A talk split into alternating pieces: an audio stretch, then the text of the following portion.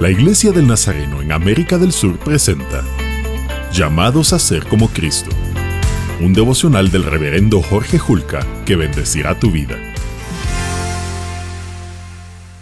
¿Alguna vez ha participado en una competencia de atletismo? Una de las recomendaciones básicas de cualquier entrenador es que ponga su mirada fija en la meta, porque distraerse puede ser peligroso y hasta fatal. Igualmente, mientras corremos con paciencia la carrera cristiana que tenemos por delante, debemos concentrar nuestra mirada solamente en Jesús. Pablo está consciente de ese desafío y da testimonio de su propia dedicación para no descuidar su vida espiritual y su continuo crecimiento.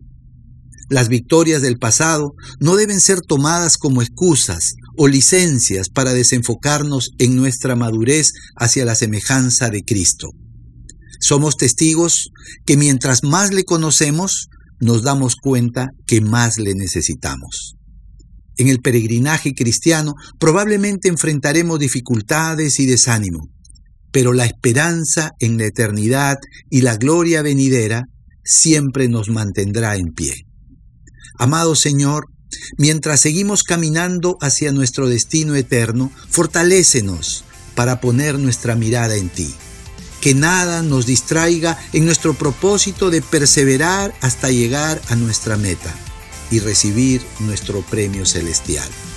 Te lo pedimos en tu nombre. Amén.